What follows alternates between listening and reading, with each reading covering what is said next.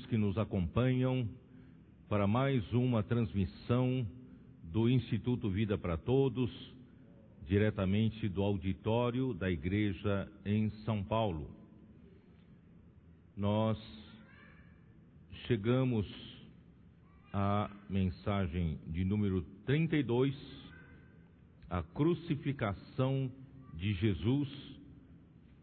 A leitura bíblica é Mateus 27, de 1 até 56. Estou muito contente, muito alegre. Primeiro, pelo momento tão especial que a igreja se encontra. Em segundo lugar, não sei se vocês sabem, que praticamente todos os finais de semana eu tenho tido comunhão né, com algumas regiões, ah, os irmãos líderes né, dessas igrejas, e essas comunhões duram de sexta-feira a sábado, e domingo nós trazemos todos para essa reunião da igreja em São Paulo.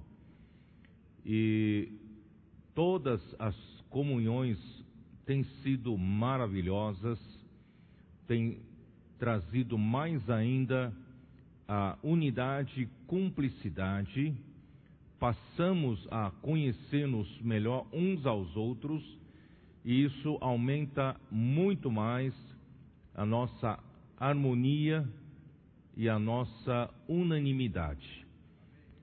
E em especial este final de semana vieram os irmãos do Chile. Aleluia! Né, os irmãos do Chile vieram para ter comunhão, para conhecermos, para eles conhecerem melhor o que os, de perto o que o Senhor está fazendo. Claro que eles acompanham de perto lá mesmo, né, online. Mas é importante estarem aqui, né, presentemente, e passamos dois dias de comunhão, eu creio que foi muito bom para eles e para mim também. E os irmãos vão ficar mais um pouco, vão ficar com o SEAP e também no PAC, né, para conhecer melhor o trabalho da comportagem e também do trabalho do SEAP.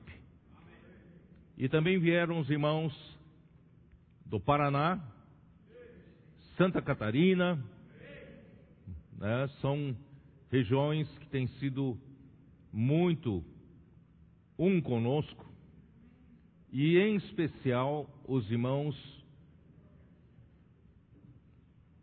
Tchê. Não entenderam nada, é do Rio Grande do Sul. Os irmãos gaúchos.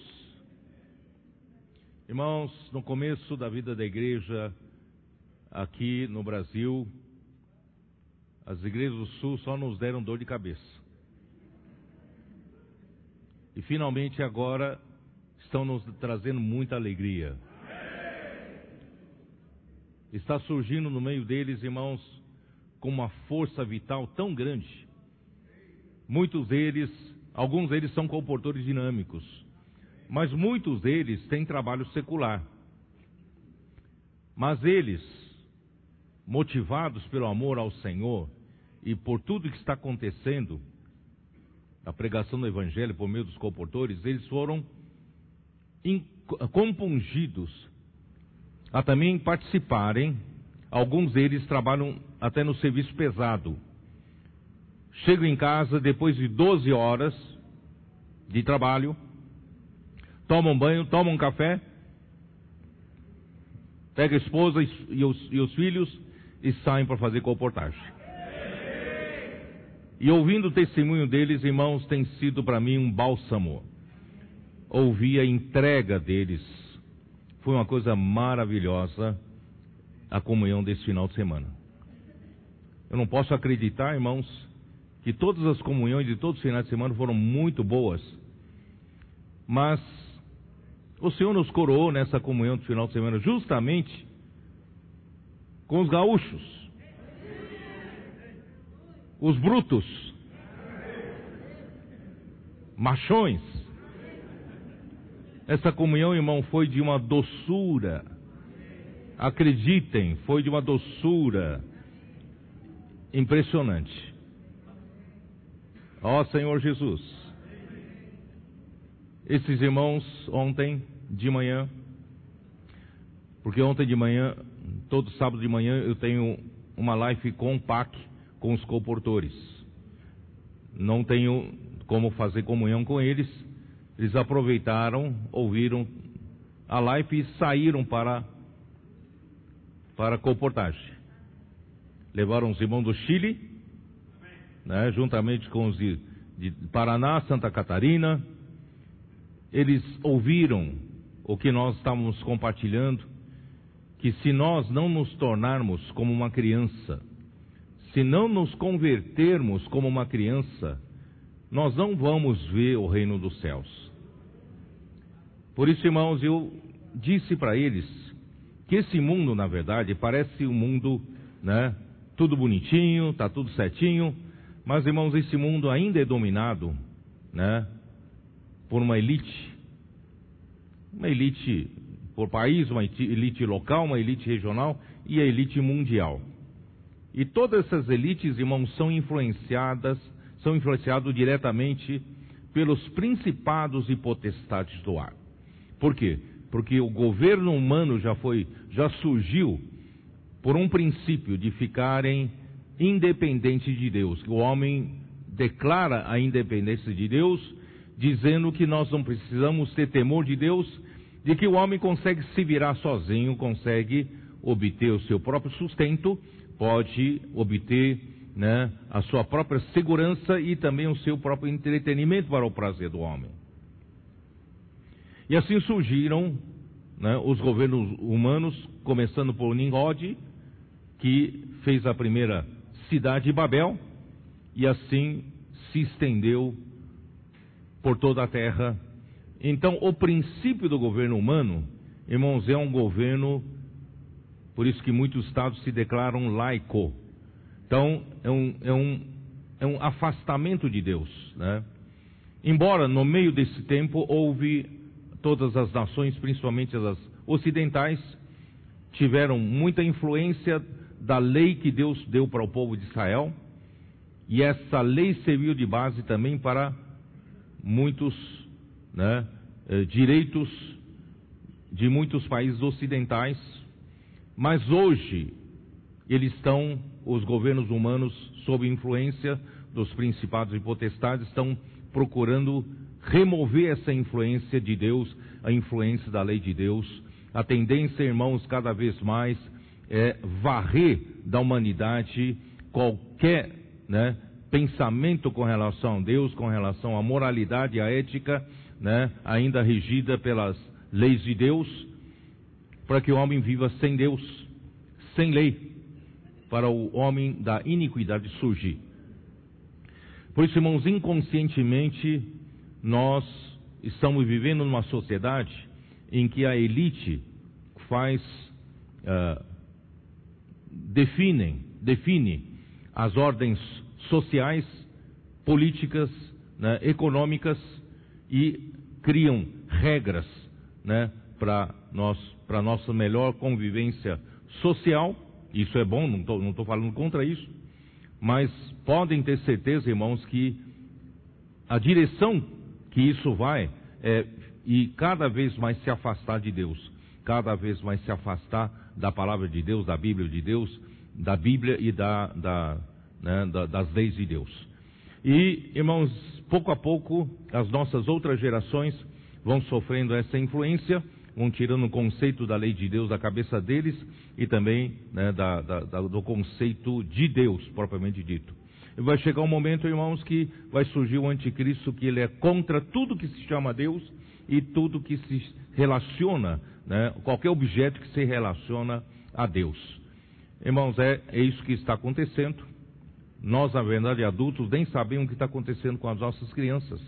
Na educação, na escola, na, na mídia, eles, elas estão sendo influenciadas já né, por meio dessa, dessa nova ordem que vão que vai se instalando sutilmente entre nós, como aquela rã que é colocada numa panela com água fria e você, a rã está confortavelmente na água fria, só que vai esquentando a água lentamente. E quando chegar o momento de perceber que a água já está fervendo, já será tarde para sair da panela. Por isso, irmãos, não vamos ficar limitados, né, por esse mundo, pela ordem desse mundo. Eu não estou pregando aqui desordem, não estou pregando para nós irmos contra as regras sociais, não estou pregando isso. Por favor, não me entendo mal. Mas, se nós queremos pregar o Evangelho, se nós queremos salvar as multidões que estão aflitas, exaustas, que estão como ah, ovelhas que não têm pastor, irmãos, nós temos que seguir, sermos sensíveis a voz de Deus para resgatar as pessoas, não é? Então não podemos nos limitar pelas regras, não podemos limitar né, pelas restrições que os homens impõem, mas antes, irmãos, cabe salvar vidas em primeiro lugar. Por exemplo, se tem uma regra numa lagoa com a placa grande expressamente proibido nadar nesse, nessa lagoa, e de repente alguém cai nessa, nessas águas e está se afogando, pedindo ajuda, pedindo socorro, você vai dizer: Eu não posso entrar na água porque está nessa placa expressamente proibido nadar. Não vou poder entrar e salvar essa pessoa. Irmão, muitas pessoas nas ruas estão gritando por socorro. Estão aí ao seu lado, aparentemente bem vestidos, mas estão pedindo socorro. Irmãos, nós não podemos endurecer nosso coração. Vamos quebrar as regras. Nesse sentido. Não é? Vamos pregar o evangelho. Aí ontem de manhã, esses irmãos saíram desse jeito. De manhã eles desfrutaram, vamos sair para fazer comportagem, pregar o evangelho. Eles falam, hoje nós vamos sair diferentes. Nós vamos sair sem peso né, de, da comportagem. Não, não queremos ficar amarrados, né? nós queremos ficar soltos, com leveza do espírito, nós queremos sair né, alegres, flutuando, e eles fizeram isso. Eles contagiaram as pessoas com a alegria deles. Eu falei para os irmãos do, do PAC, Precisamos aprender com eles desse jeito. Sai leve. Fica pesado com aquele compromisso, tem que bater meta, tem que né, fazer comportagem. Não. Vamos sair leves. Flutuando. Vivemos no céu. Somos reinos, somos um povo do reino do céu. Regidos pela regra do céu o céu que governa sobre nós. Irmãos, graças a Deus, muitos foram salvos, muitos foram resgatados, muitos ganharam uma, uma, um, um livro na mão para que eles pudessem conhecer mais a fundo o Evangelho do Reino. Por isso, irmãos, é uma nova, eu não diria uma nova modalidade, mas, irmãos, é a nova maneira de se praticar a comportagem dinâmica. Podemos fazer isso. Hã? eles saíram se divertindo. A comportagem foi uma diversão para eles, foi uma alegria, foi um prazer, né? foi uma felicidade só. Eles voltaram mais felizes, mais alegres. Tá? Então eu quero dizer para todos os irmãos, todas as irmãs, todos nós podemos participar disso, né? Não tenha aquele peso, aquela aquela tensão, né? Muitas vezes nós somos ficamos muito tensos, né? tira essa tensão toda. Né? Vamos sair, né? divertindo, vamos desfrutar, pregar o evangelho com leveza, que realmente né? tem essa leveza, porque nós estamos fazendo coisas dos céus, né? coisa do reino dos céus. Vamos nos tornar como uma criança. Muito bem, dito isso, irmãos, eu não consegui terminar a mensagem 31 lá em Salvador. uh, porque havia muito, muitas coisas a resolverem, muito encargo, muita responsabilidade né, que o Senhor ah, estava nos dando, mas de qualquer forma, irmão, o Espírito me levou a, uh, a entrar sequencialmente no livro de Mateus, né, que teve a sua, a sua segunda sessão desse livro, a partir do capítulo 16 de Mateus, que realmente Jesus mostra aos seus discípulos a que ele veio fazer. Ele veio né, para cumprir a vontade do Pai como o Cristo. E para fazer a vontade do Pai como o Cristo, ele era o Filho do Deus vivo. Ele precisava cumprir essa missão como ungido de Deus, mas com que? Com a vida de Deus. E qual é a sua missão? É gerar a igreja e edificar essa igreja. Por isso ele disse no versículo 16 de Mateus, Mateus 16, versículo 18: Edificarei a minha igreja sobre esta pedra e sobre essa rocha, edificarei minha igreja, e as portas do Hades, do inferno, não prevalecerão contra ela. Jesus Cristo veio fazer isso. Em seguida, ele veio dizer: né, é por isso importa, é necessário que o filho do homem né, sofra nas mãos dos principais sacerdotes e escribas, né, e ser morto e ressuscitar ao terceiro dia. Depois ele repetiu mais duas vezes, e na segunda vez ele disse claro que tipo de morte ele sofreria. Ele iria ser crucificado. Mas vocês não têm ideia da crueldade da crucificação. Tá? E o Senhor me levou a ver isso, ver o sofrimento de Jesus. Ele foi a angústia dele no jardim do Getsemane. E também, na semana passada, não pude terminar, eu queria mostrar que Jesus fora julgado, ele fora condenado injustamente. E hoje, se o tempo permitir, nós vamos entrar na crucificação de Jesus propriamente dita.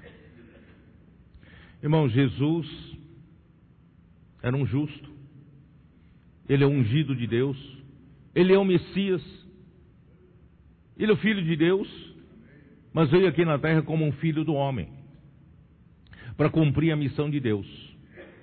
E os principais sacerdotes e escribas, a liderança do povo judeu.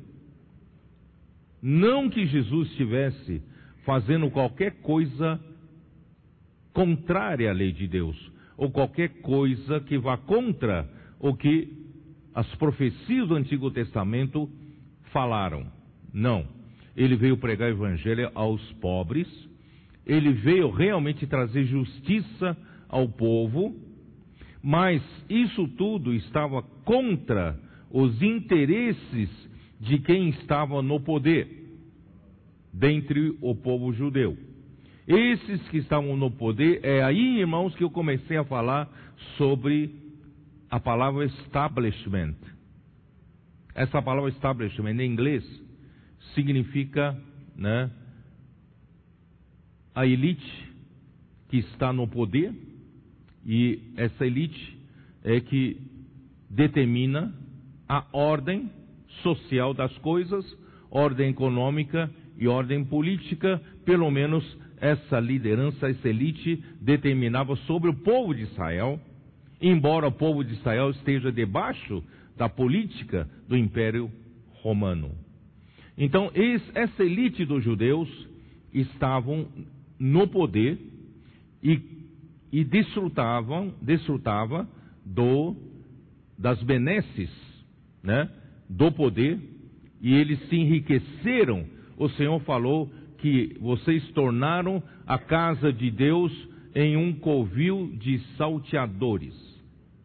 Então eles estavam roubando, estavam ganhando dinheiro ilicitamente e segurando-se no poder E é esse establishment, é esse poder, né? Esse, essas pessoas que estavam no poder não queriam largar, perder os seus privilégios, é que mataram Jesus. Ó oh, Senhor Jesus.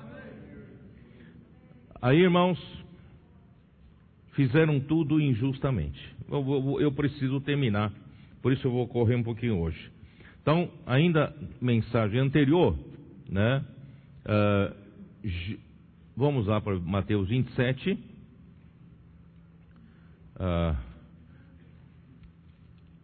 uh, eu estou ainda no Mateus 26, perdão. Mateus 26, vocês se lembram do, da última palavra que Jesus disse enquanto ainda estavam no jardim de Getsemane, versículo 46. Levantai-vos, pois, eis que o traidor se aproxima. Falava ele ainda, e eis que chegou Judas, um dos doze, e com ele grande turba com espadas e porretes, vinda da parte dos principais sacerdotes e dos anciãos do povo. Ora, o traidor lhes havia dado este sinal: aquele a quem eu beijar é este, prendei-o. Irmãos, Jesus nunca fez mal a ninguém. Ele só curou as enfermidades, as doenças, ele pregou o evangelho, não é isso? Trouxe refrigério ao povo sofrido, mas para que vir com essa turba? com espadas e porretes, como se viessem para prender um bandido violento, né? Com o seu bando de bandidos. Não. Eles vieram prender a Jesus com espadas, porretes. E depois nós vimos, com a ajuda da nota de rodapé da versão King James atualizadas, que o sumo sacerdote e os, e os anciãos do povo não só mandaram pessoas a virem, eles também estavam presentes. E eles vieram não só né, com os funcionários, vamos dizer assim, com os servi servidores do tribunal do Sinédrio. Sinédrio era o tribunal superior né, da justiça dentre o povo, e havia os funcionários que eles trouxeram para prender Jesus. Mas não só isso, eles vieram com os policiais para zelar pela ordem pública dentre os judeus, com quase 500 homens. Eu falei isso na mensagem passada. Imagine você com 500 homens com espadas e porretes para prender Jesus. E não contente com isso, tinham medo de que Jesus realmente fazia milagres. E tinham medo de que se Jesus, se fôssemos prender Jesus à força, de repente usa da sua força sobrenatural e derrote a todos nós. Então eles chamaram a ajuda dos soldados do comandante romano. E o comandante romano foi pessoalmente ali e levando todo o seu comando, os seus comandados. Estão ali, segundo a nota de King James atualizada, quase mil soldados. Mil soldados, mais 500 policiais e funcionários do tribunal do Sinédrio, eram 1.500 pessoas para prender um homem. Por isso que Pedro, que ele disse, ainda que todos se escandalizem nessa noite, eu jamais vou negar você. Irmãos, todos fugiram, todos. Todos. Todos onze. Não vou nem falar do Judas. Todos fugiram por causa daquele aparato todo. Irmãos, aí Pedro, desesperado, né? Antes, antes de fugir, pegou uma espada, cortou a orelha do servo sumo, sumo, sumo sacerdote. Jesus disse: Não, não, não puxa a tua, tua espada, não. Quem puxa da espada vai morrer pela espada. Né? Aí ele, ele falou, Jesus falou para Pedro o quê? Você acha que eu não posso me defender? Você não sabe? Você sabe que, versículo 53, acaso pensas que não posso rogar meu pai? Ele me mandaria, neste momento, mais de doze legiões de anjos? Vocês sabiam que se eu rogar ao Pai, Pai me manda 80 mil anjos contra 1.500 homens. Na verdade, só precisava de um anjo só. Não precisava nem de 80 mil. Jesus disse: Pedro, eu não sei me defender? É que se eu me defendesse, como é que ficaria a vontade do Pai? Como ficaria nós hoje, irmãos? Por isso, no versículo 54 diz assim: Como, pois, se cumpririam as Escrituras, segundo as quais assim deve suceder? Ó oh, Senhor Jesus! Naquele momento disse Jesus às multidões: Saístes com espadas e porretes para prender-me, como a um salteador, todos os dias no templo eu me assentava convosco ensinando e não me prendestes. Tudo isso, porém, aconteceu para que se cumprissem as escrituras dos profetas. Então, os discípulos, todos, deixaram-o, fugiram. Nesse momento, irmão, não, há, não tem um herói. Nesse momento, não tem um machão. Né? A gauchada toda foi embora, né? Ó Senhor Jesus.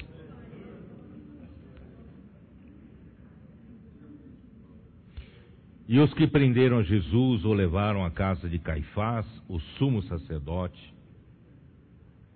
onde haviam reunido os escribas e os anciãos.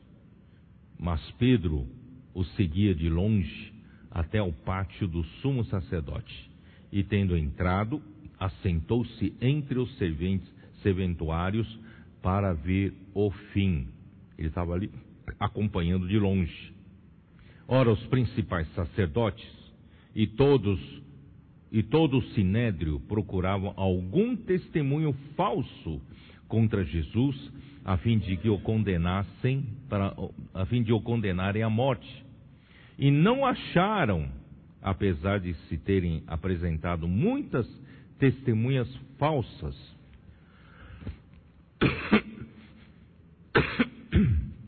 afirmando: Este disse: Posso destruir o santuário de Deus e reedificá-lo em três dias. Irmãos,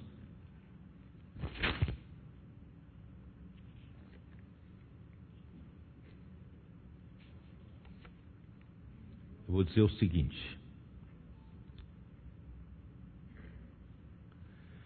Vou ler aqui o que eu preparei aqui. Jesus é julgado perante o sinédrio e condenado injustamente. O julgamento de Jesus foi injusto ilícito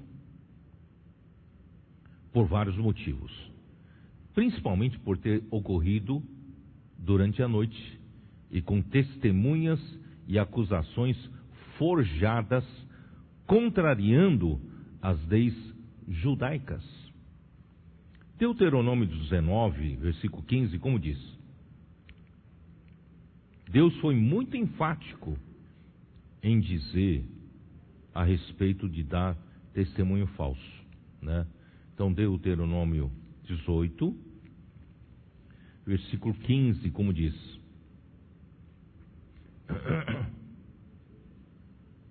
Perdão, 19, né? 19. Uma só testemunha não se levantará contra alguém por qualquer iniquidade ou por qualquer pecado seja qual for que cometer, pelo depoimento de duas ou três testemunhas se estabelecerá o fato. Então Deus, ele tem muita preocupação de homem levantar um falso testemunho contra o seu próximo. Tanto é que, irmãos, lá em Êxodo capítulo 20, quando Deus deu os dez mandamentos, qual foi o nono mandamento? Qual foi o nono mandamento? Não dirás falso testemunho contra o teu próximo. Êxodo 20, versículo 16. Os dez mandamentos, irmãos, são a carta magna de Israel e a Constituição. Israel não pode ir contra a Constituição, que é a lei de Deus, Deus que, Deus que deu. Os dez mandamentos fazem parte da Constituição. Não dirás o falso testemunho contra o teu próximo. Mas os próprios que deveriam zelar pela Constituição, pela lei de Deus, pelos mandamentos de Deus, o sumo sacerdote, os anciãos do povo, os escribas, eles deveriam zelar, não é isso? Pela Constituição, eles estavam infringindo a Constituição. Eles estavam procurando falsos testemunhos para matarem a Jesus. Ó oh, Senhor Jesus. Por isso, irmãos. E aí, que mais? Vamos lá, vamos continuar. E levantando-se o sumo sacerdote, perguntou a Jesus: Nada respondes ao que esses depõem contra ti? Irmãos, contra os falsos testemunhos, contra eh, eh, essas falsas testemunhas que os, os líderes do povo judeu levantou contra ele, irmãos, Jesus não respondia a nenhuma pergunta. Por isso, irmãos, quando alguém faz falso testemunho contra nós, irmãos, ficamos calados. O Senhor sabe o que faz. Não adianta você discutir, não adianta você se defender. Deus, ele estava deixando para Deus Pai, né? E só que quando, né, quando uh, Jesus, versículo 63, 3, Jesus, porém, guardou silêncio, e o sumo sacerdote lhe disse: eu te conjuro pelo Deus vivo que nos digas se tu és o Cristo, o Filho do Deus vivo, tá? Irmão, se você lê, se você lê uma nota de King James atualizada, ele vai dizer o seguinte: obrigar um réu a declarar algo sob juramento diante de Deus era uma atitude ilícita não se podia fazer. Né, Varjão? Você que é da área do direito. Naquele tempo já não podia compungir, forçar o réu a fazer isso. Né? Claramente expressa na jurisprudência israelita que não tolerava qualquer tipo de tortura ou coação moral e coação religiosa. Não se podia fazer isso. Mas o, e o sumo sacerdote era proibido pela lei de agir dessa maneira e com tamanha força emocional. Mas para caracterizar o seu horror diante do suposto pecado de infâmia e jogar o público presente contra Jesus, ele se permitiu o chamado ato extremo. Ato extremo. Então, irmãos, então ele, ele forçou a Jesus, coagiu a Jesus, né? Então me diga, tu és o Cristo, filho do Deus vivo. Sabe o que diz, filho de Deus? O que, que Deus diz? O que Jesus disse? Respondeu-lhe Jesus: Tu o disseste. Entretanto, eu vos declaro, lembre-se que ele ficou calado até agora, mas quando falou, tu és o filho de Deus, tu o disseste. Desde agora, eu vos declaro, desde agora vereis o Filho do Homem assentado à direita do Todo-Poderoso e vindo sobre as nuvens do céu. Vocês um dia, vocês estão fazendo tudo isso contra mim, mas um dia vocês vão ver o Filho do Homem. Eu não estou falando de Filho de Deus, estou falando do Filho do Homem. Ele vai vir, né, na glória do seu Pai, sobre as nuvens. Naquele dia vocês vão prantear e lamentar que vocês crucificaram Jesus. Então o sumo sacerdote rasgou as suas vestes, dizendo: Blasfemou! Que necessidade mais temos de testemunhas? Eis que ouvistes agora a blasfêmia. Que vos parece? Responderam eles: É réu de morte. Ele provocou a reação do público, né? Então, o que aconteceu, irmãos? Ali mesmo no sinédrio, no sinédrio, então uns cuspiram-lhe no rosto e lhe davam murros e outros o esbofeteavam, dizendo: Profetiza-nos, ó Cristo, quem é que te bateu?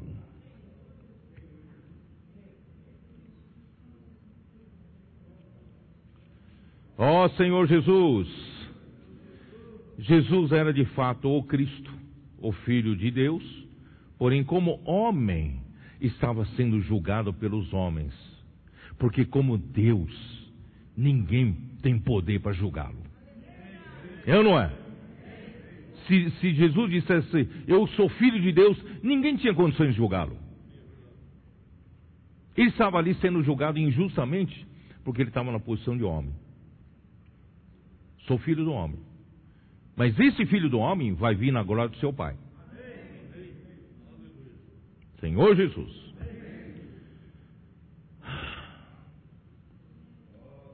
Atos 2, 23.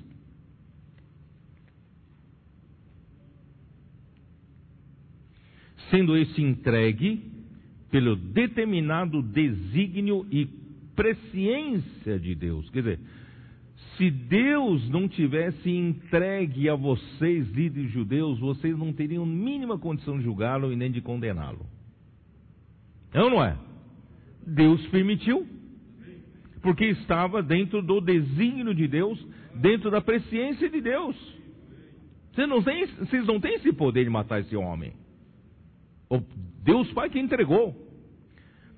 Vós o matastes, crucificando por mãos de iníquos. Os romanos crucificaram Jesus.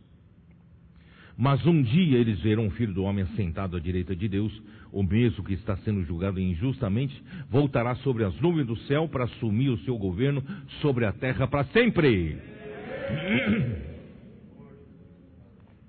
Sumo sacerdote então rasgou a veste.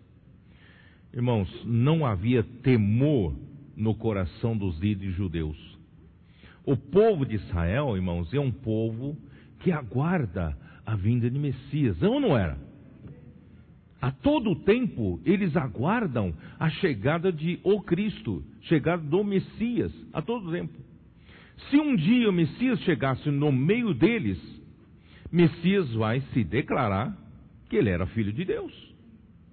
Então vocês vão matar todos os Messias que vão se declarar como filho de Deus? Então nunca iria vir Messias, porque vocês vão matar. Vocês entenderam não? Não tinha uma atitude de realmente ter temor de Deus, que, que Jesus era o Messias que havia sido prometido em todo o Antigo Testamento. Mas Jesus ameaçava o poder do establishment, o poder de quem está no poder, quem está desfrutando os privilégios do poder, enriquecimento ilícito do poder. Irmãos, eles mataram Jesus. Ó oh, Senhor Jesus. Marcos 14, 65.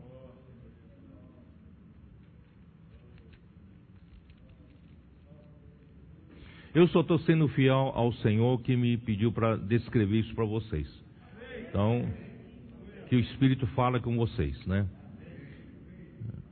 Marcos 14, 65, puseram-se alguns a cuspir nele, a cobrir-lhe o rosto, cobriram o rosto de Jesus, e dar-lhe murros, e a dizer, profetiza, e os guardas o tomaram a bofetadas. Você sabe qual a diferença entre murro e, e bofetadas? Murro é soco, né? Dá murro de punho fechado. Bofetada, irmãos, é mão aberta. Dá tapas. Você levou um tapa de um guarda, não? Espero, espero que você nunca tenha sido um delinquente, né? E não queira levar um tapa de um guarda, tá? Jesus levou muitos murros, levou muitas bofetadas. Ó Senhor Jesus. E cuspi. Vocês sabem que, às vezes, o sofrimento, às vezes não sempre, o sofrimento psicológico é muito maior que o sofrimento físico. É? Uma vez, estava trabalhando ainda na, na, empresa de consultoria, de engenharia, né? E eu estava passando por um corredor na frente de uma mesa de um, de um engenheiro sênior, né? E ele era chileno, chileno, chileno. Mas ele era gago, gago. Era gago. E estava amontoando um monte de desenho, projeto aqui em cima da mesa dele tal, tal. E quando eu passava, ele sem querer derrubou um monte de projetos e pô, no chão. E eu fazer um favor, peguei e tal e coloquei tudo certinho em cima da mesa dele. Sabe o que ele falou para mim? Gaguejando. Sabe, sabe por que, que eu não peguei? Sabia que ia, ia, ia passar um bobo para pegar para mim.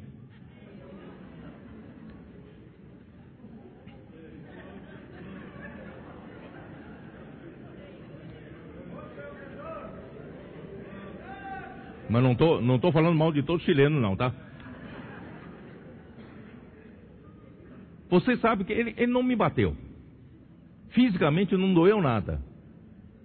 Mas psicologicamente doeu. Cuspir não dói nada. Cuspir sobre você não dói nada. Fisicamente. Mas psicologicamente é uma humilhação, não é?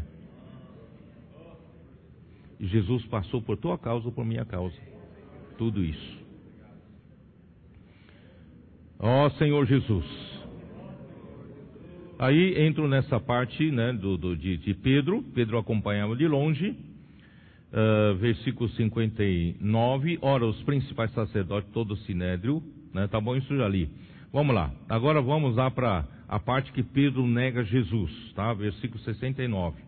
Ora, estava Pedro sentado fora no pátio, e aproximando-se uma criada lhe disse: Também tu estavas com, com Jesus, o Galileu. Sabe por que, que as pessoas reconheciam Jesus como Galileu e Pedro também como Galileu? Por causa do sotaque. Tinha um sotaque galileu. Vocês entenderam? Você é um deles, você estava com Jesus o Galileu, você tem um sotaque de um Galileu, né? Então, Pedro, né, ele era facilmente identificado pelos habitantes de Jerusalém. É a mesma coisa que os irmãos de Piracicaba chegam aqui em São Paulo, né? Opa, esse aqui é de Piracicaba, né?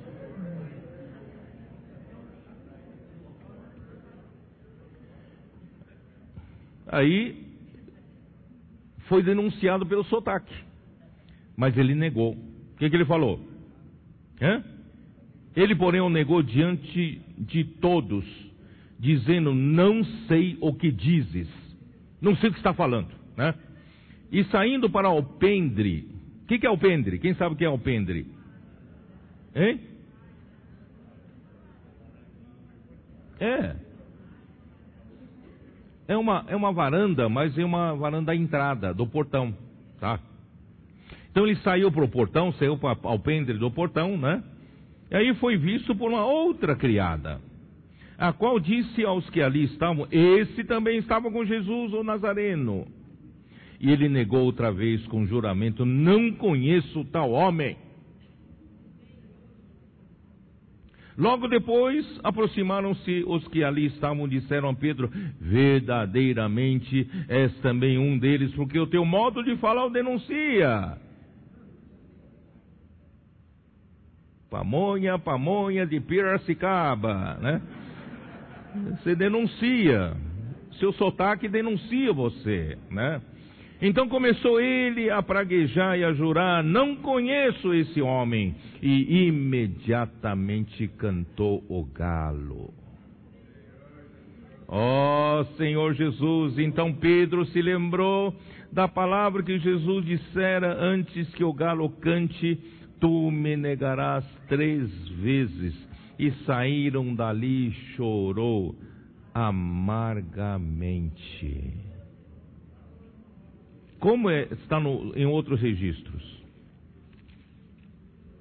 Ó Senhor Jesus. Pode negócio desse, irmãos? Pode negócio de negar Jesus desse jeito? Ó Senhor Jesus.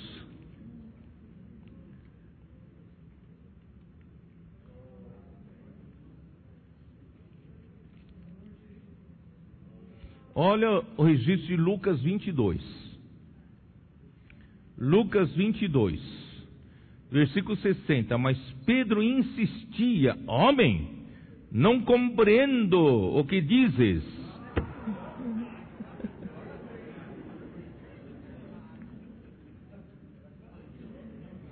Fix, hein? E logo estando ele ainda a falar, cantou galo. Então, voltando-se o Senhor, fixou os olhos em Pedro. E Pedro se lembrou da palavra do Senhor, como lhe dissera: Hoje três vezes me negarás antes de cantar o galo. Então Pedro, saindo dali, chorou amargamente. Irmãos, ele, ele cantou de galo antes. Ainda que todos se escandalizem contigo, eu jamais te negarei. Ele cantou de galo. Aí o galo cantou e negou três vezes. Imagine, irmãos, o sentimento, a confusão na mente de Pedro. Como pude fazer isso? Se Jesus que eu amo, eu adoro, segui por esses anos. Ele é verdadeiramente filho de Deus. Ele é o Cristo. Como é que eu pude negá-lo tão veementemente? Ele praguejava, xingava. Eu não conheço tal homem, não sei o que está falando. Irmãos, quando cantou galo, ele só podia chorar amargamente. Ó oh, Senhor Jesus, Senhor Jesus. Pedro eu, eu escrevi aqui, tá? Pedro estava tão decepcionado consigo mesmo, ele não seria capaz de olhar mais para o seu Senhor outra vez. E provavelmente o seu Senhor também nunca mais o perdoaria pelo que fez. Não seria mais digno da confiança do Senhor, porque ele perdeu a confiança. Né? Ele que era o mais forte dentre todos. Antes, se ele não tivesse falado, né? Se tivesse falado, tudo bem, mas ele falou. Pedro deve ter entrado em um estado de profundo, profunda depressão. Sabia? Ele entrou em um estado depressivo profundo. Ele não tinha mais certeza se seria útil ao Senhor novamente. Jesus, depois dessa, ou teria abandonado. Não serve para mim. Esse que perdeu a confiança do Senhor. Mas, irmãos, o Evangelho de Marcos, o Evangelho de Marcos foi escrito por João Marcos, aquele que fora na primeira viagem de Paulo, e na segunda viagem Paulo não quis levar, e depois Pedro acompanhou Pedro, e Pedro relatou para João Marcos escrever o Evangelho de Marcos. Então, o Evangelho de Marcos, segundo Marcos, é o Evangelho segundo Pedro. E só Marcos registra o seguinte: vamos lá. Marcos, onde está? Quando Jesus ressuscitou, deixe-me procurar onde está. Alguém achou ou não? Oi? Ah, é que eu estou procurando aqui Mateus. Por isso que não... Capítulo 16 de Marcos, versículo 6. Ele, porém, lhes disse: Não vos atemorizeis, buscais a Jesus o Nazareno que foi crucificado. Ele ressuscitou, não está mais aqui. Veja o lugar onde o tinham posto. Jesus não está mais no túmulo. Mas ide, dizei a seus discípulos e a Pedro. Ué, quando disse dize aos meus, dizei aos meus e seus discípulos, já disse para todos. Mas por que enfatizou aqui e a Pedro? Porque o Pedro havia entrado em um, profundo estado depressivo, achando que Jesus nunca mais o perdoaria, nunca mais o usaria novamente. Mas Jesus fez questão de lembrar: vai falar com meus discípulos e fale com Pedro. Fale com Pedro. Ele entendeu o recado. Jesus o queria de novo. Por isso, irmãos, quero encorajar você se você até hoje tem vivido nesse estado, embora você, quando foi, se converteu, queria servir o Senhor né, com, com fervor, você era fervoroso tal, mas depois a vida te apagou, não é isso? A preocupação da vida, as, as necessidades da vida, fez com que você vivesse de uma maneira apática, uma, uma vida né, sem sentido. Mas um dia Pode ser hoje.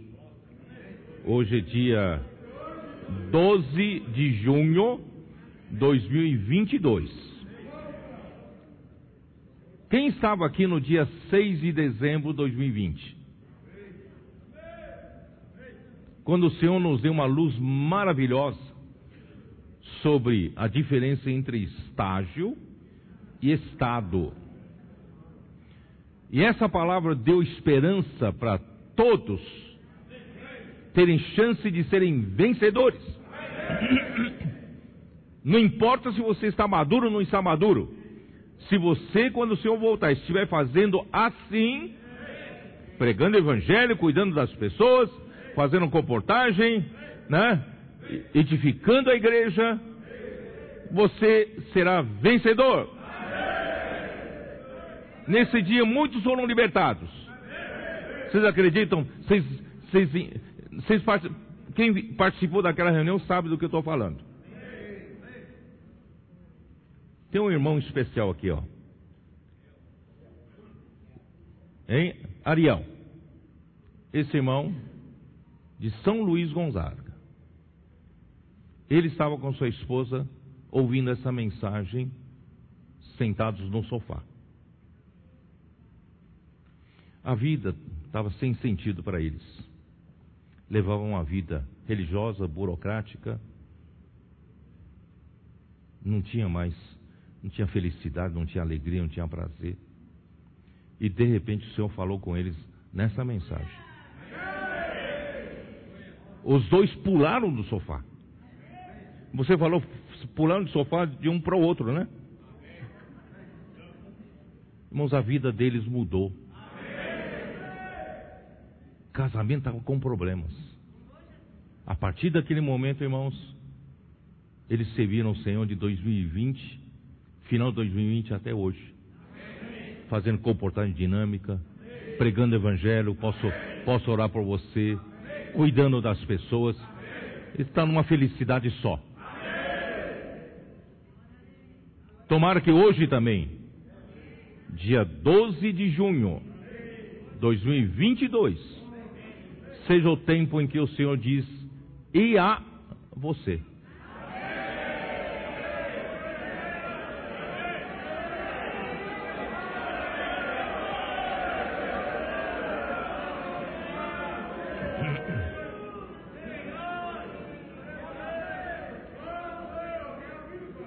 Vamos servir ao Senhor. Nunca é tarde. Se você está levando a sua vida cristã, a sua vida da igreja em banho-maria, casamento está difícil, tudo está difícil, sobrecarregado, cansado, vinde a mim, tomai o meu jugo. Que jugo é do Senhor? Sai para pregar o evangelho. Na verdade, não precisa sair. Viva a sua vida cotidiana. Se daqui a pouco você vai tomar um lanche em algum lugar, pessoa que te atender, posso orar por você? Você vai pôr combustível no carro? Frentista? Ou de quem está passando o cartão? Posso orar por você? Moça, essa deve ser a nossa vida.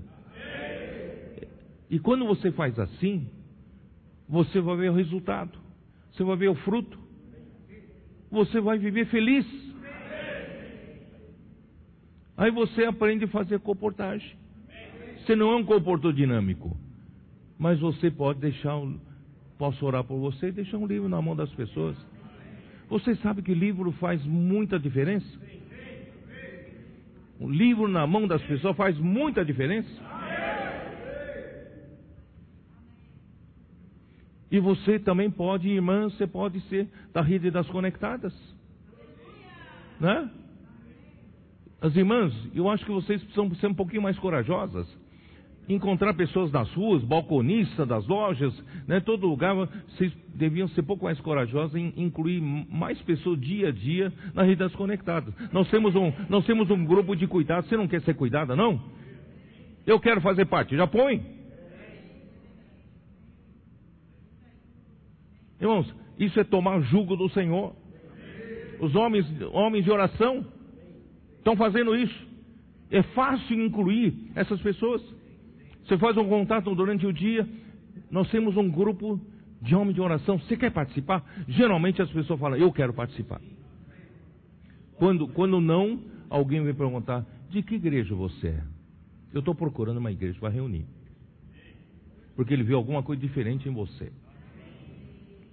Por isso, irmãos, vamos tomar o jugo do Senhor. O seu casamento vai se restaurar. A sua família vai ter mais alegria. E a sua vida será uma vida feliz. Amém? Então vou entrar na mensagem, vou entrar na mensagem de hoje. 27. Mateus 27.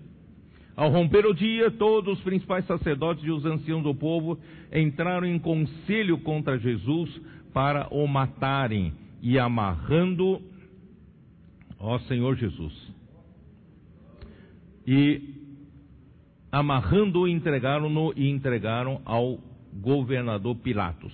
Eu vou falar disso aqui ligando no versículo 11, tá? Uh, mas antes, eu vou falar um pouco do suicídio de Judas, tá? Então Judas, o que o traiu, vendo que Jesus fora condenado, tocado de remorso, devolveu as 30 moedas de prata aos principais sacerdotes, aos anciãos, dizendo: Pequei traindo sangue inocente. Eles, porém, responderam: Que tenho? Que, que nos importa? Isso é contigo. Se você daí o sangue inocente, você que leva o castigo. Né? E os principais sacerdotes, tomando as moedas, disseram: Não é lícito deitá-las no cofre das ofertas, porque é preço de sangue. E tendo deliberado, compraram com elas o campo do oleiro para cemitério de forasteiros. Por isso aquele campo tem sido chamado até o dia de hoje campo de sangue. Então se cumpriu o que foi dito por intermédio do profeta Jeremias. Tomaram as 30 moedas de prata, preço em que foi estimado aquele a quem algum dos filhos de Israel avaliaram e deram pelo campo do oleiro, assim como me ordenou o Senhor. 30 moedas de prata no Antigo Testamento era a indenização que Deus mandou o povo de Israel fazer se o seu boi chifrar algum escravo ou escrava do vizinho e matar, então deveria indenizar pelo preço de um escravo, que são 30 moedas de prata. Quer dizer, Jesus foi avaliado a um preço de um escravo. Tá? E vocês sabem, né, que, que Satanás, ou os homens usados por Satanás, te atiça, né, para fazer o mal. Depois você se arrepende e vai lá, não, não, eu não quero mais fazer. Ele fala, não, o problema é seu. O problema é seu. Você traiu sangue inocente. Você, se você atraiu o castigo de Deus sobre você, problema seu, não é mais conosco. Irmãos, não vá nessas conversas. Aí o Pedro, em, em né? Senhor Jesus.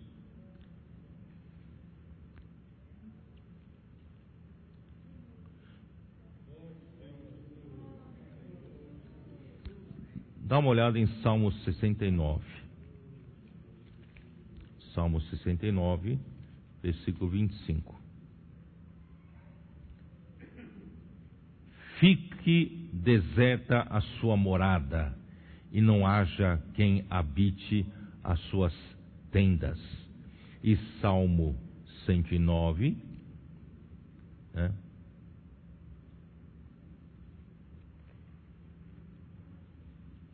Salmo 109, versículo 8, que diz o quê?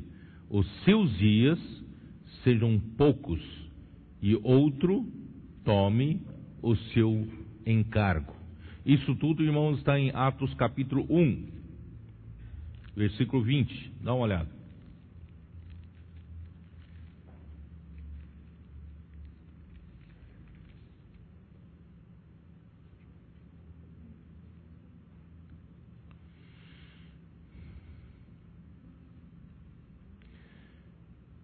Versículo 16, vou ler a partir do versículo 16. Irmãos, convinha que se cumprisse a escritura que o Espírito Santo proferiu anteriormente por boca de Davi acerca de Judas, que foi o guia daqueles que prenderam a Jesus, porque ele era contado entre nós e teve parte nesse ministério. Irmão, é uma pena aquele que fez parte desse ministério ter traído Jesus, né? Ora, esse homem adquiriu um campo com preço da iniquidade e precipitando-se rompeu-se pelo meio e todas as suas entranhas se derramaram. E isto chegou ao conhecimento de todos os habitantes de Jerusalém, de maneira que em sua própria língua esse campo era chamado Aceldama, isto é, campo de sangue, porque está escrito no livro dos Salmos: fique deserta a sua morada e não haja quem nela habite, e tome outro o seu encargo. Perdeu totalmente a benção de participar do ministério da nova aliança do, da, do reino dos céus. Irmãos, não venda por 30 moedas de prata o Senhor. Né? Uh, aí então isso tudo também é encontrado.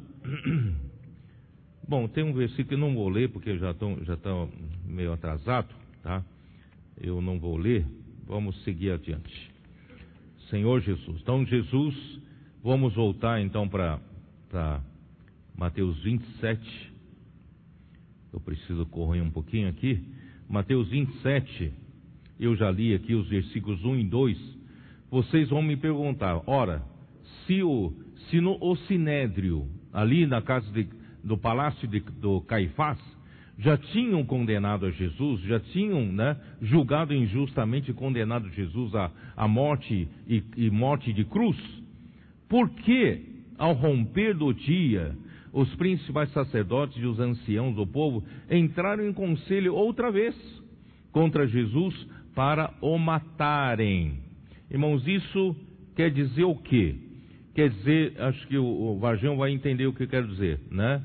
A decisão que eles tomaram na calada da noite não tinha valor jurídico.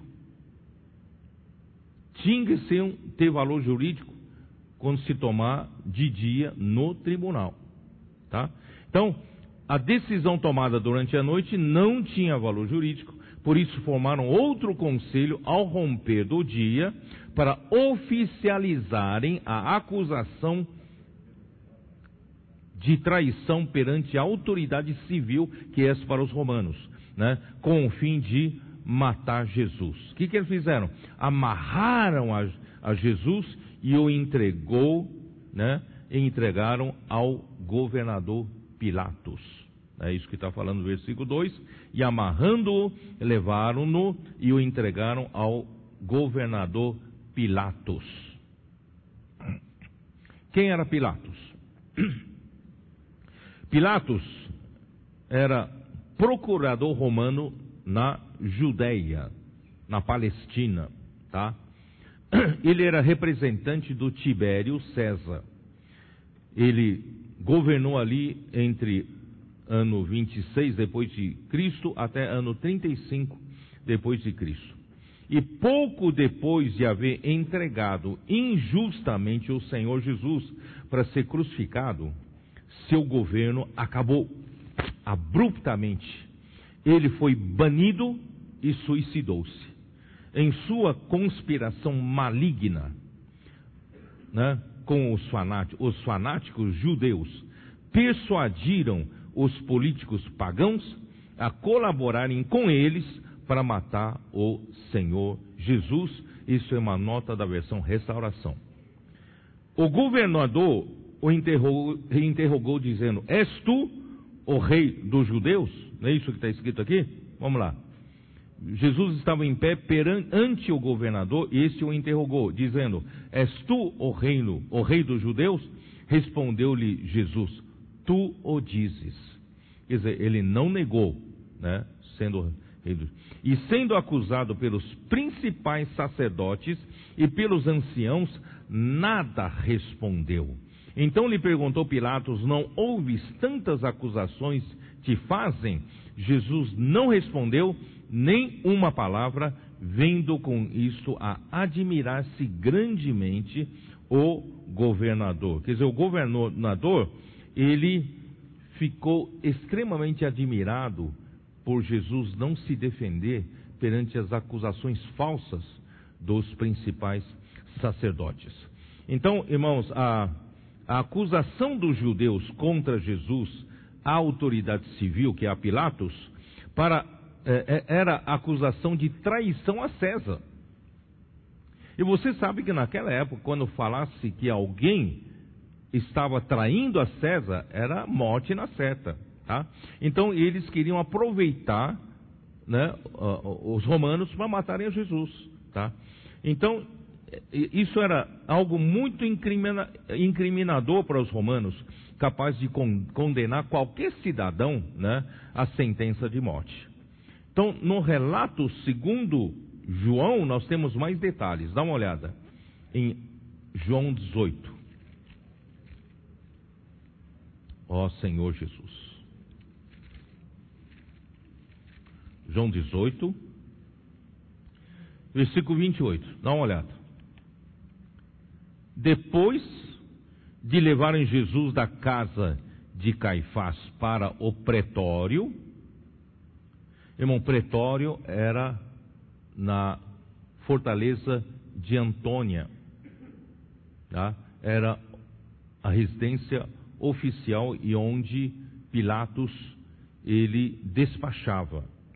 Ele quando ele mora em Cesareia, mas quando ele vinha para Jerusalém, ele ficava na fortaleza de Antônia. E ali era pretório, ali Jesus foi julgado, tá? Então, depois de levarem Jesus da casa de Caifás para o pretório, era cedo de manhã. Eles não entraram no pretório, quer dizer, o sumo sacerdote não entraram no pretório para não se contaminarem para poderem comer a Páscoa, porque naquele dia ainda era dia da Páscoa, ainda era sexta-feira. Tá? Então Pilatos saiu para lhes falar e lhes disse: Que acusação trazeis contra esse homem? Olha só, responderam-lhe: Se este não fosse malfeitor, não to entregaríamos. Quer dizer, eles trouxeram Jesus como um bandido. Se esse não fosse bandido, não teríamos entregado a ele a você. Replicou-lhe, pois, Pilato: Tomai-os vós outros e julgai segundo a vossa lei. Responderam-lhe os judeus: a, a, nós não é lícito matar ninguém, isto é, nós queremos matá-lo. Para que se cumprisse a palavra de Jesus, significando o modo porque havia de morrer. Irmão, não é triste isso? É triste isso? Ó oh, Senhor Jesus. Então, Jesus, Pilatos interroga Jesus a partir do versículo 33. Tornou Pilatos a entrar no pretório, chamou a Jesus e perguntou-lhe: És tu o rei dos judeus? Respondeu Jesus: Vem de ti mesmo esta pergunta? Ou to disseram outros a meu respeito? Replicou, replicou Pilatos: Porventura sou judeu? A tua própria gente e os principais sacerdotes é que te entregaram a mim. Que fizeste?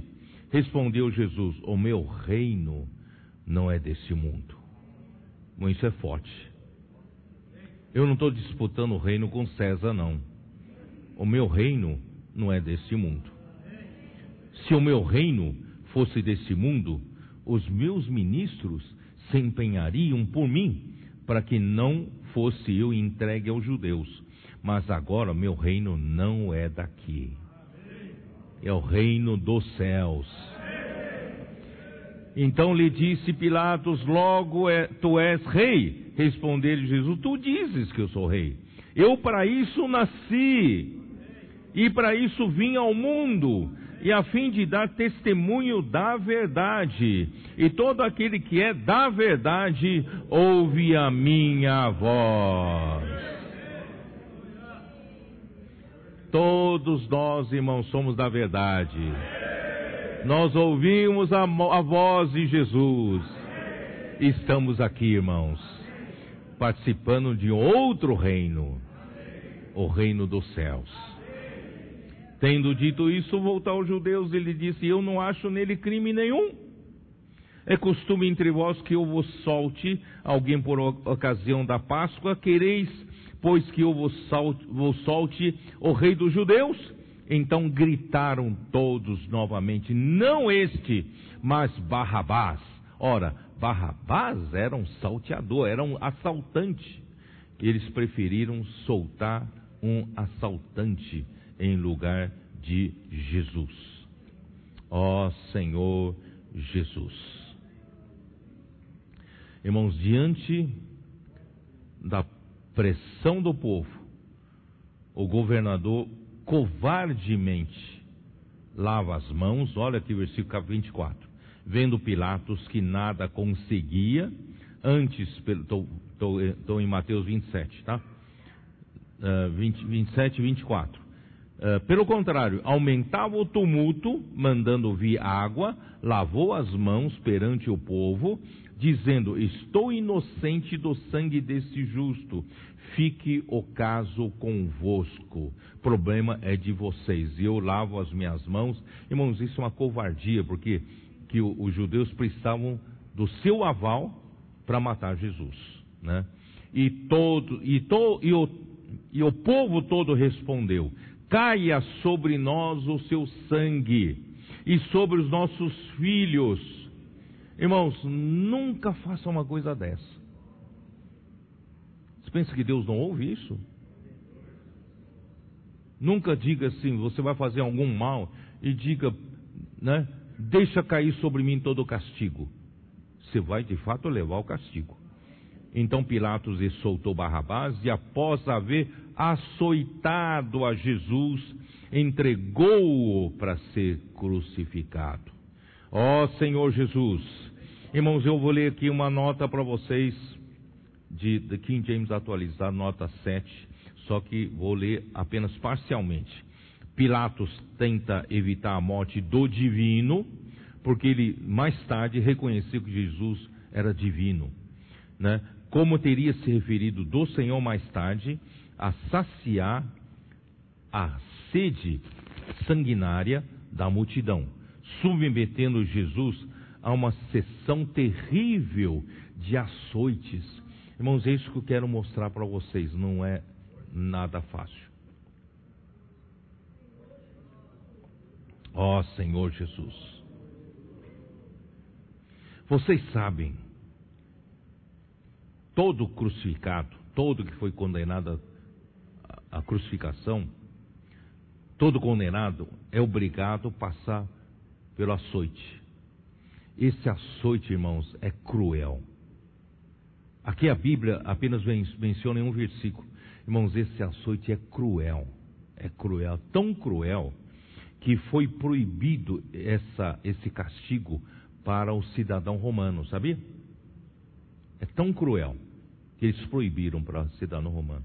Então vou ler essa nota de rodapé de King James atualizada. Esse, esse tipo de castigo era tão cruel que fora proibido aos cidadãos romanos sob qualquer motivo. Apenas escravos e provincianos eram chicoteados como preparação para a crucificação. Os chicotes eram feitos de finas tiras de couro duro, couro duro, trançados com pedaços de osso pontiagudo, com chumbo e espinhos agudos e venenosos.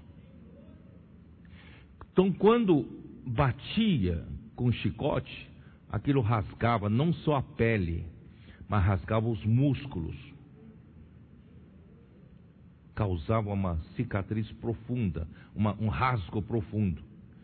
Irmãos, não Jesus passou isso por nós.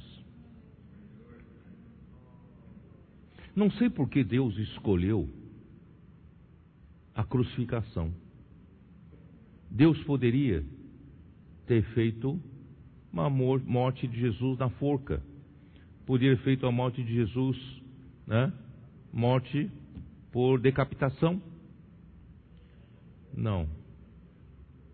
Foi a crucificação é a morte mais cruel. E antes da crucificação, o açoite era cruel demais. Era necessário, irmãos, que o filho do homem passasse por isso, por nossa causa. Toda descrição da morte de Jesus, irmão, tem o seu significado. E era importante que do seu lado fosse ferido e fluísse sangue e água para nossa redenção, para edificação da igreja. Ó Senhor Jesus. O povo fora de si, tomou para si e para os seus descendentes todo o ônus daquele julgamento injusto, que caia sobre nós o sangue dele. Então vou ler mais uma nota de King James atualizada, não sou eu que estou falando, tá? Cerca de, cerca de 40 anos mais tarde, mesmo antes do cerco a Jerusalém, que aconteceu no ano 70, o sangue dos judeus já jorrava em todo o país, porque eles chamaram para si esse castigo. Ao final do ano 66, foram trucidados mais de 20 mil judeus na cidade de Cesareia, por seus próprios concidadãos gentios de Cesareia. Em Citópolis, os sírios massacraram 13 mil judeus. E Alexandria, lá no Egito, mais de 50 mil judeus foram chacinados por cidadãos gregos e soldados romanos, e as suas casas reduzidas a cinzas. O massacre em Jerusalém do ano 70 não poupou nem os bebês. O próprio pátio do templo virou um lago de sangue. Durante o sítio, o sítio dos romanos, sitiaram a cidade, poucos sobreviventes esfomeados eram forçados a roer as próprias sandálias e cintos de couro para comer um pouquinho alguma coisa que é orgânica, que é o couro. Tanta fome que estavam passando. Durante o sítio, né, uh, diariamente, durante o sítio, no sítio, durante uh, mais de 500 judeus morriam crucificados por dia, até que não houvesse mais madeira para confeccionar cruzes. Segundo o historiador Flávio Joséfo, mais de um milhão de judeus foram mortos durante todo o período do sítio romano. Cerca de 97 mil jovens judeus que sobreviveram foram vendidos como escravos, alguns transformados em gladiadores, outros morreram na arena do anfiteatro lutando contra animais ferozes. Irmãos, isso é tudo consequência quando eles gritaram: caia sobre nós o sangue desse homem.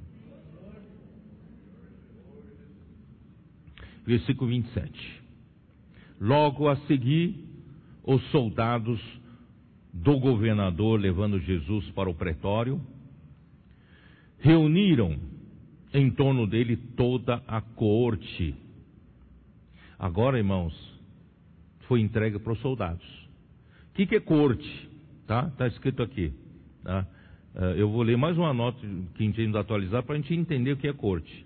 O pretório, como eu já disse, era fortaleza de Antônia, residência de Pilatos quando estava em Jerusalém. Dizia-se que uma tropa ou corte era composta de um décimo dos soldados que formavam uma legião. Isto é, havia então dentro do pretório entre 350 soldados a 600 homens. Então, esses 300, 300 e pouco a 600 homens passaram a zombar de Jesus. Tá? Os soldados, está né, tá aqui, ó. O que, que eles fizeram? Reuniram-se em torno dele, né? Despojando-o das vestes, cobriram-no com um manto escarlate, para dizendo que ele é o rei, zombando que ele é o rei dos judeus, né? Uh, tecendo uma coroa de espinhos, puseram-lhe na cabeça e na mão direita um caniço, e ajoelhando-se diante dele, o escarneciam, dizendo: Salve, rei dos judeus! E cuspiram nele, tomaram um caniço e davam-lhe com ele na cabeça. Depois de o terem escarnecido, despiram-lhe o manto e o vestiram com as suas próprias vestes, e em seguida o levaram para ser crucificado.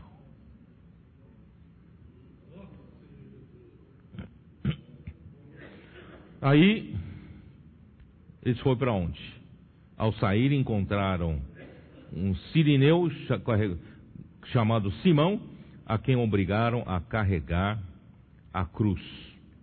Irmãos, Simão, Simão era de Cirene. Simão, você sabe?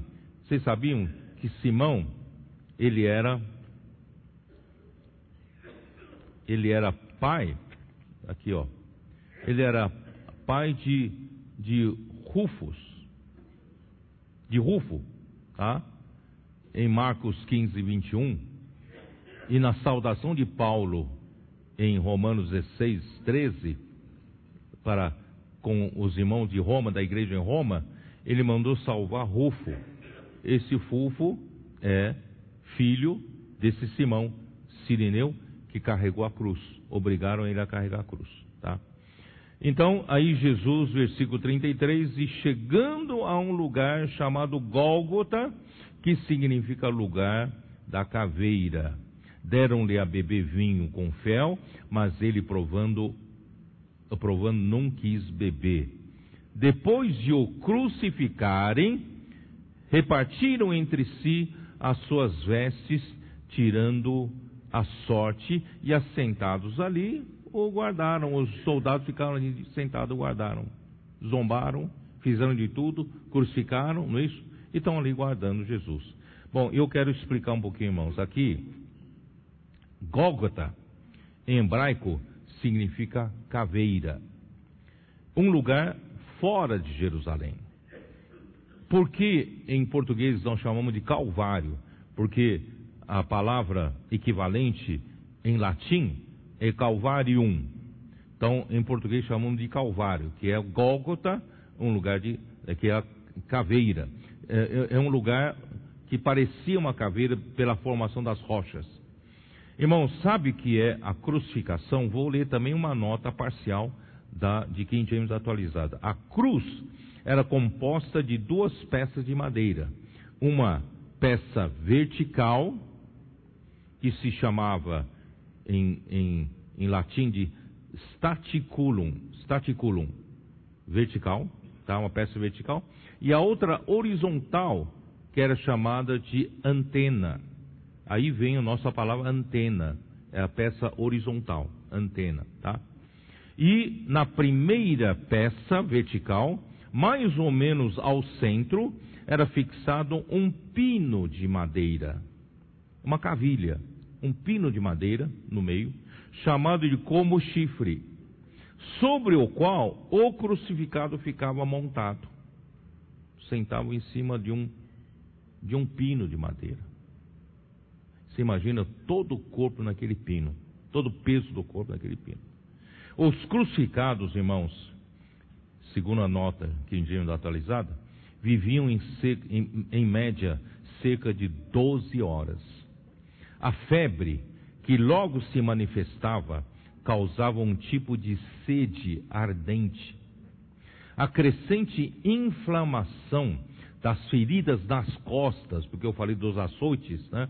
Feridas nas costas e nas mãos e nos pés, o ataque dos insetos e aves carniceiras que se aproximavam devido ao odor de sangue e dos excrementos, assim como a pressão do fluxo sanguíneo sobre a cabeça, sobre o pulmão e sobre o coração e o inchaço de todas as veias, provocavam a mais horrível agonia e dor. Cícero dizia: a crucificação é o mais cruel e terrível dos castigos. A execução tinha de ocorrer fora da cidade, por causa dessa cena toda. Em Levítico 24, 14, como um sinal de, da exclusão da sociedade humana. Hebreus 13, 12. Dá uma olhada. Hebreus 13, 12. Senhor Jesus. Hebreus 13, 12 diz assim: Por isso foi que também Jesus, para santificar o povo, o que, que ele fez? Santificar o povo pelo seu próprio sangue, sofreu fora da porta. Fora da porta.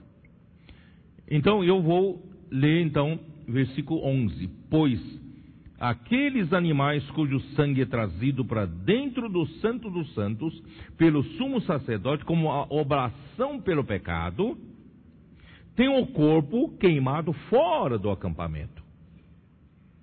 Então Jesus também, o seu corpo foi queimado fora do acampamento.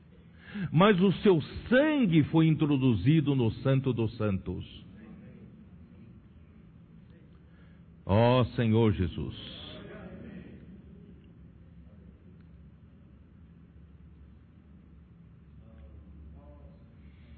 Saiamos, pois, a ele, fora do arraial, levando seu vitupério. Na verdade, não temos aqui, irmãos, cidade permanente, mas buscamos a que há de vir. Essa morte e ressurreição, irmãos, nos, o seu sangue foi introduzido, o sangue do Santo dos Santos, e abriu-se uma porta uma porta, ó Senhor Jesus, entre santo lugar ao santo dos santos, né? Eu vou continuar dizendo, a morte de, de Jesus, irmãos, ah, e, e Jesus enquanto era crucificado, as pessoas passavam ali, eram transeuntes, passavam e zombavam dele, né? E blasfemavam contra ele. Assim os principais sacerdotes, escribas também e os anciãos passavam e zombavam dele. Até os ladrões que foram crucificados junto com ele. Né? Então, a morte de Jesus, Jesus foi crucificado na hora terceira. Isso não está em Mateus 27, mas ele está em Marcos 15, versículo 25. Dá uma olhada, Marcos 15, versículo 25. O que, que é a hora terceira? Marcos 15, 25. Era a hora terceira quando o crucificaram. A hora terceira, irmãos, é contado a partir do raiar do dia. Às seis da manhã, a hora terceira é às nove. Ele foi crucificado às nove da manhã. Tá? Aí, irmãos, vamos voltar para Mateus 27, versículo 45. Desde a hora sexta até a hora nona, houve trevas sobre toda a terra. Então, irmãos, ele foi crucificado a hora terceira, às nove da manhã. Mas as, a hora sexta, que hora que é? Meio-dia, às doze. Então, das doze até às quinze. Ele foi crucificado às nove da manhã. Aí das doze às quinze, então são seis horas ao todo. Das doze às quinze, o que? Houve trevas sobre toda a terra. E por volta da hora nona, clamou Jesus em alta voz, dizendo: Eli, Eli, lama sabachthani. Dizendo o que quer dizer: Deus meu, Deus meu, por que me, me desamparaste? Por que me abandonaste? Irmãos, esse era um dos piores sofrimentos dele. Jesus nunca teve experiência da ausência do Pai. E agora, pela primeira vez, Deus o abandonou. Você sabe por que, que Deus o abandonou? Sabe por quê? 2 Coríntios 5, dá uma olhada, 2 Coríntios 5, versículo 21.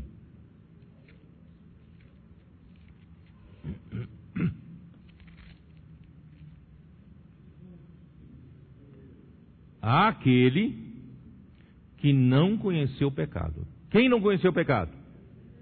Jesus. Jesus não conheceu o pecado. Mas Deus o fez pecado por nós. Nessas últimas três horas, de meio-dia até as três horas da tarde, Deus o fez pecado, não é nem pecador, o fez pecado, porque ele tomou o pecado de todos nós e jogou sobre ele. Por isso Deus não podia estar com ele, o abandonou. Esse era um dos maiores temores de Jesus em Getsemane. Tá? Ó Senhor Jesus, porque das nove até meio-dia, ele foi escarnecido pelos homens, ele foi zombado pelos homens, mas do meio-dia às três, ele foi julgado por Deus, pelos nossos pecados. Isaías 53. Vamos dar uma olhada. Isaías 53. Aguenta mais um pouco que eu vou terminar, tá bom? Senhor Jesus. Versículo 4. Certamente Ele tomou sobre si as nossas enfermidades e as nossas dores levou sobre si. E nós o reputávamos por aflito, ferido de Deus e oprimido mas ele foi traspassado pelas nossas transgressões, ele foi moído pelas nossas iniquidades. O castigo que nos traz a paz estava sobre ele, e pelas suas pisaduras fomos sarados. Todos nós andávamos desgarrados como ovelhas, cada um se desviava pelo caminho mas o Senhor fez cair sobre ele a iniquidade de nós todos. Ele foi oprimido, foi humilhado, mas não abriu a boca, como o cordeiro foi levado ao matadouro, e como ovelha muda perante os seus tosqueadores, ele não abriu a boca. Por juízo opressor foi arrebatado, e de sua linhagem, quem dela cogitou, porquanto foi cortado da terra dos viventes, por causa da transgressão do meu povo, foi ele ferido. Designaram-lhe a sepultura com os perversos, mas com o rico esteve na sua morte, posto que nunca fez injustiça, nem dolo algum se achou em sua boca. Todavia ao Senhor agradou moê-lo, fazendo-o enfermar, quando der ele a sua alma como oferta pelo pecado, e verá sua posteridade e prolongará os seus dias, e a vontade do Senhor prosperará nas suas mãos. Ele verá o fruto do seu penoso trabalho, de sua alma, e ficará satisfeito. E o meu servo, o justo, com seu conhecimento, justificará a muitos, porque a iniquidade deles levará sobre si. Ó Senhor Jesus,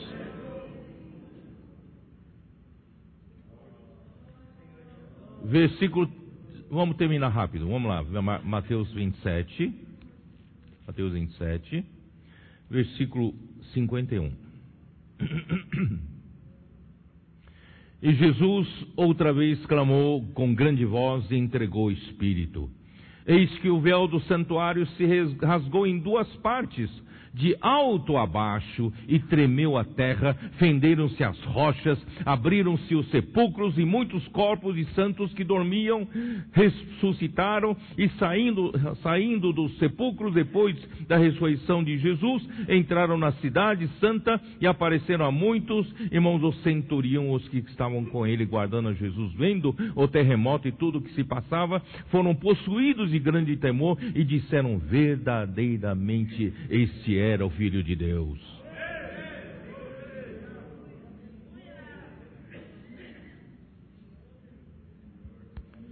Ó oh, Senhor Jesus, o véu se rasgou por Deus, porque é do alto a baixo. Ninguém consegue rasgar lá de cima, porque era alto. Irmãos, Deus rasgou o véu do alto a baixo, o véu que separava o santo do santo do santo lugar.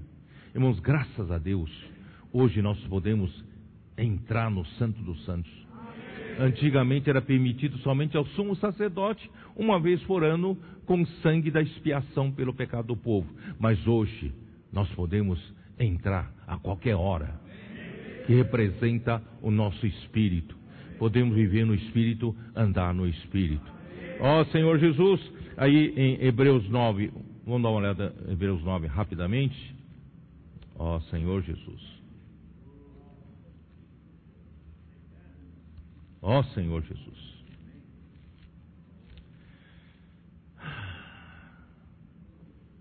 Versículo 11.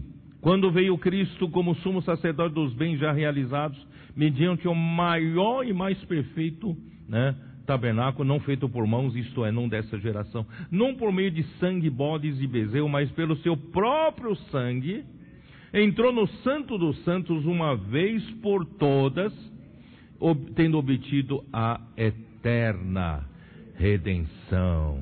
Ó oh, Senhor Jesus. Né? Aí, portanto, se o sangue de bodes e touros e a cinza de uma novilha aspergidos sobre contaminados os santificam, quanto à purificação da carne, muito mais o sangue de Cristo, que pelo Espírito eterno, a si mesmo se ofereceu sem mácula a Deus, purificará a nossa consciência de obras mortas para servirmos a Deus vivo.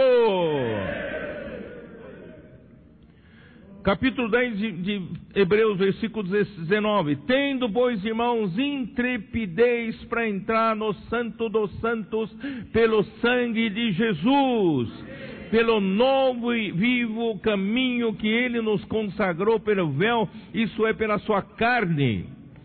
Tendo grandes, né, sacerdotes sobre a casa de Deus, aproximemo-nos com sincero coração, em plena certeza de fé, tendo o coração purificado de má consciência e lavado o corpo com água, Senhor, pura, e guardemos firme a confissão da esperança, sem vacilar, pois quem fez a promessa é fiel.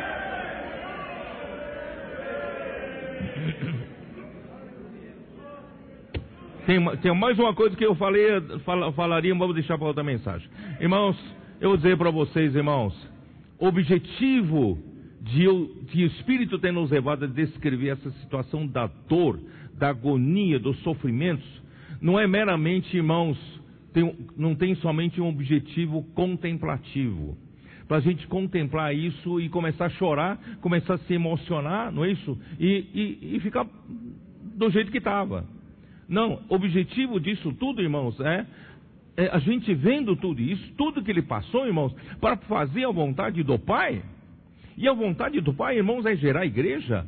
A vontade do Pai era nos redimir dos nossos pecados. A vontade do Pai é nos resgatar das ruas.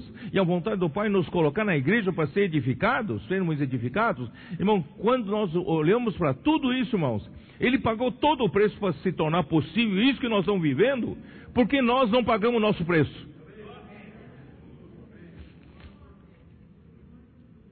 Vamos pagar o preço também? Tem que encher nosso coração de gratidão, irmãos é gratidão. E gratidão como Simão leproso, gratidão como Lázaro, gratidão como a Marta que eu, que eu servia, gratidão com Maria que quebrou tudo por amor ao Senhor, aquele, aquele perfume caro. Por isso, irmãos, vale a pena. Dia 12 de junho de 2022, e a Pedro e a você. Vamos acordar. O preço que ele pagou. Tão alto, tão alto. Irmão, não tem nada que pague essa dívida. Irmãos, vamos também consagrar o pouco que nós temos, o que nós somos, para o Senhor. É difícil você falar, posso orar por você? Pelo menos se for difícil, Carregue um pouco essa cruz então, se for difícil. É isso? Fala. Eu não, não, não tenho facilidade de falar. Mas por tudo que Jesus passou, eu também vou pagar um pouco o preço. Vou me sacrificar um pouco. Não é do meu jeito, não é do meu feitio. Tudo bem. Mas eu vou também pagar o preço. Posso orar por você? Você vai ver a alegria que vai vir. Faça comportagem. Não precisa ter medo não. Deixa livre na mão das pessoas. Não precisa ter medo, não, irmãos. Esse é o Evangelho do Reino que está sendo pregado. E vamos trazer nomes para contatos para serem cuidados. Mulheres conectadas, homens de oração. Vamos incluir os irmãos no serviço da igreja. Vamos edificar-nos junto com, com essas pessoas. Vamos trazer, irmãos, uma igreja edificada de Filadélfia. Um ambiente de Betânia, de paz e shalom vamos dizer para o Senhor, finalmente, Senhor, o Senhor tem paz e repouso nesse lugar. Se no passado a igreja é um lugar de conflitos e brigas, irmãos, nós vamos dizer para o Senhor, Senhor, agora você tem uma igreja edificada. Paz impera entre nós. A edificação está acontecendo, está quase no final. Deus vai poder descansar.